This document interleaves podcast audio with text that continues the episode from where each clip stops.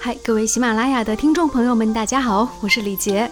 今天在节目当中为大家还是要推荐一本书，这是来自海天翻译丛书所出版的一本书，名字叫做《几乎消失的偷闲艺术》。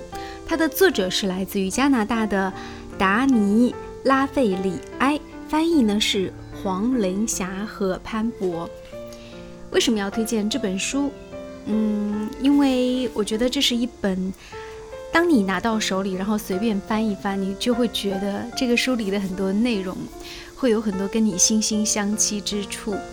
而且，尤其是在这样的盛夏的季节哦，最近这两天大家会听到我录音的环境旁边，嗯，大家会听到大面积知鸟的叫声。对，最近非常非常的炎热，呃，因为非常的酷热，所以呢。就会觉得很多时候特别热的时候，你是没有办法集中精力去做很多事情的。那这本书里呢，会告诉我们一些打发时间的方式，我觉得还蛮有趣的。今天会摘里面的一些小片段跟大家来做一个分享。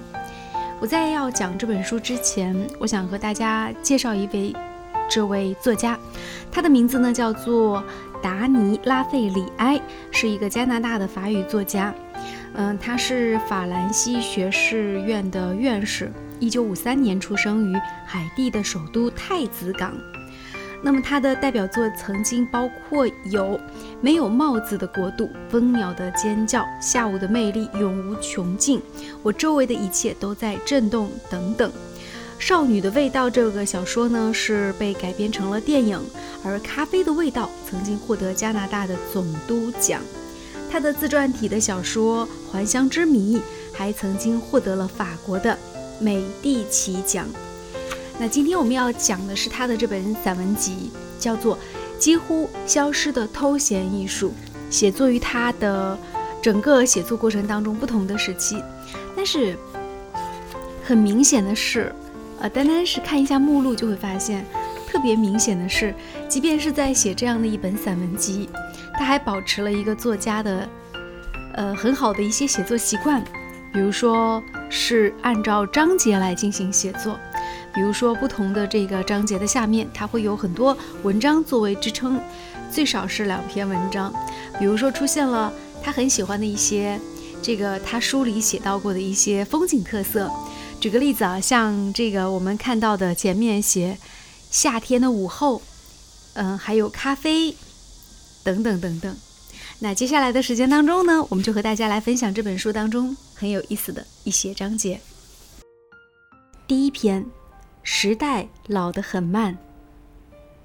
一旦你抱怨迪厅里声音太大，警察太年轻，披着风衣、学假牛仔的样子让人发笑，汽车开得太快，人们不再遵守交通规则，忘了黄灯是干什么用的。礼貌成为一种公开奉承的形式，熟悉女人们以那么疯狂的速度重新年轻起来。医生对着极其激动的病人的灵魂状态漠不关心，听不懂那些发音不清晰而且说话明显太快的电视主持人在说什么。一旦你抱怨，刚刚认识的人在每个星期一的早晨就打电话给你，看到列侬跟杨子。在蒙特利尔的旅馆一个豪华房间的床上为和平而战斗的照片感到可笑。当一切都不知不觉瓦解，当你经常回忆童年，就像我一样，那就是你已经老了，也就是说，已经踩上另一个节奏，无药可治。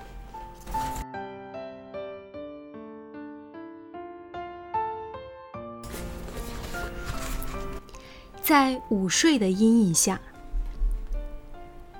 我相信午睡是我童年时期罕见的讨厌的事情之一。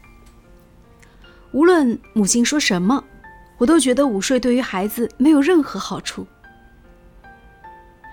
随着时间的推移，午睡变成童年的特征之一，大家都有些怀念那样的时光。人们觉得自己正在全速奔跑时被逮住了。由于孩子反对睡觉，在他看来，这就好像从生命里偷走了时间。为了说服孩子躺下，大人使用了所有可能的诡计。晚上，大人会对孩子说：“如果说你想在看不见的世界与其他人重逢，就必须要闭上眼睛。”人们让孩子通过窗户欣赏已经入睡的城市。确实，一座已经入睡的小城总是能激发看到他处在运动中的孩子的想象。孩子想知道这种运动为什么不在午夜发生。人们想让孩子明白，如果他站着，城市就不可能入睡，所以必须午睡。可是，对曾是孩子的我来说，疲倦不可能是一种可预见的状态。在那些炎热的午后，疲倦看起来是那么陌生的事物。大人睡觉是因为第二天他们要工作。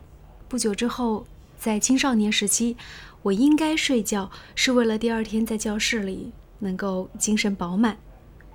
人们总是为了一个主人而睡觉。我真正认识到午睡是在流亡时。